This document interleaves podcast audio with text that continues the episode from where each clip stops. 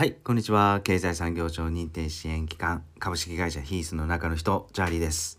えー昨日9月の30日で事業再構築補助金第7回申請分が締め切られましたよね。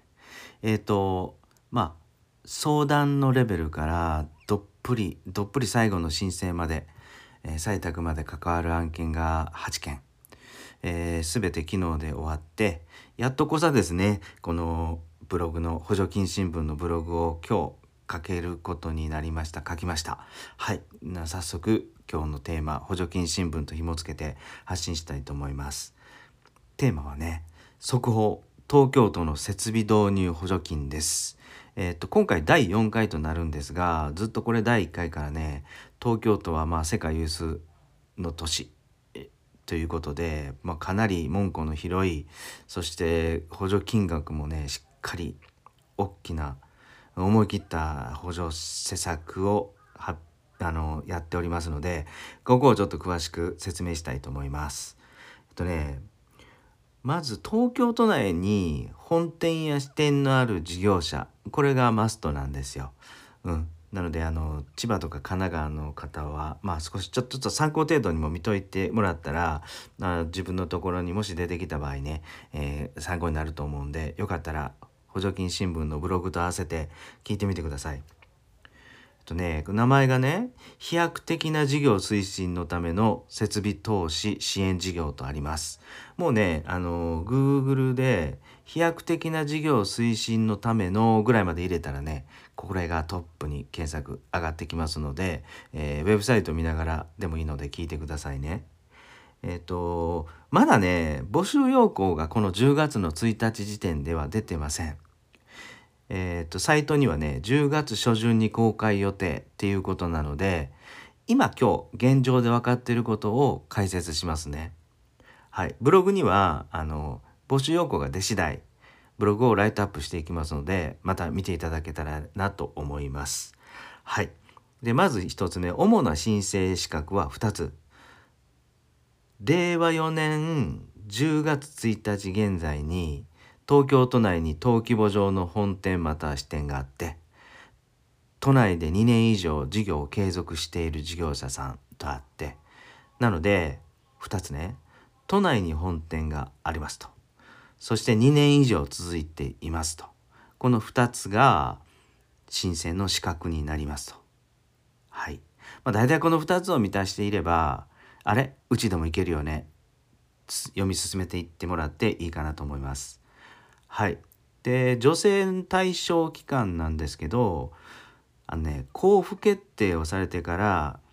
翌月1日から1年6ヶ月で、今回の募集の女性対象期間は、令和5年の4月の1日から、最長でね、令和6年の9月の31日までとなっております。はい。今回は第4回のこの募集なので、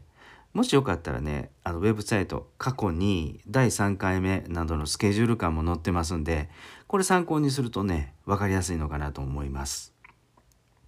そして女性対象の事業じゃあどんな事業どんな経費が、えー対象になるのかっていうところでですね対象事業大きく分けて4つのカテゴリーに分かれていますのでこれから1つずつ説明しますね。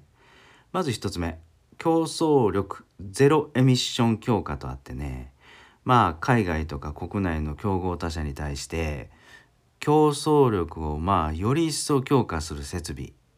そして省エネを実現さするための設備を新しく導入する事業です。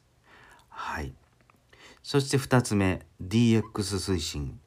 まあ、AI とかね IoT とかロボットなんかのデジタル技術を使って新しい製品やサービスを作ると。で現状の事業の変革を目指した新たな事業を行うための設備を導入する事業とありますと。で3つ目がねまあ昔から言ってると思うんですけど政府はイノベーションしてくれと。都市の課題を解決して市場の拡大が期待される分野において新事業に取り組み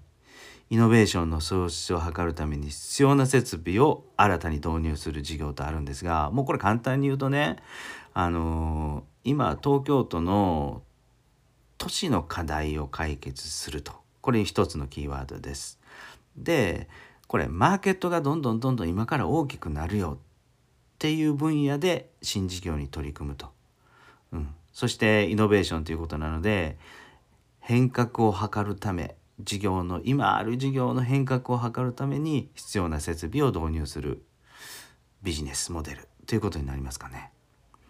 そして4つのカテゴリーの最後4つ目は後継者チャレンジです。もうこれはもう近々のこれから、うん、今後10年の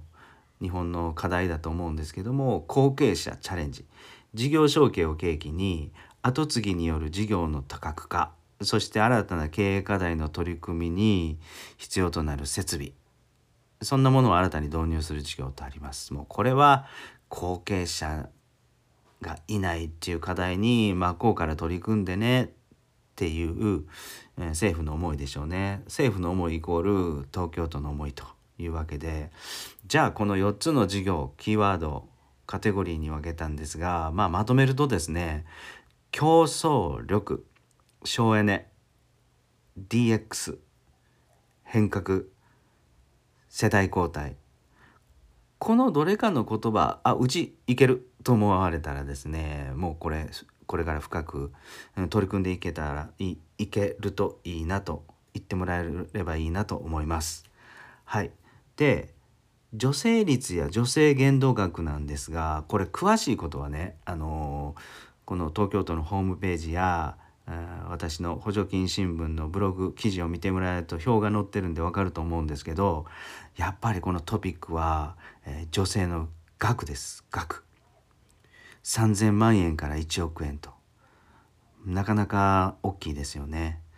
なのでね思い切ったかなり思い切った設備投資がこれ、えー、事業者にとったらできるのかなと思います。大チャンスですよね。はい。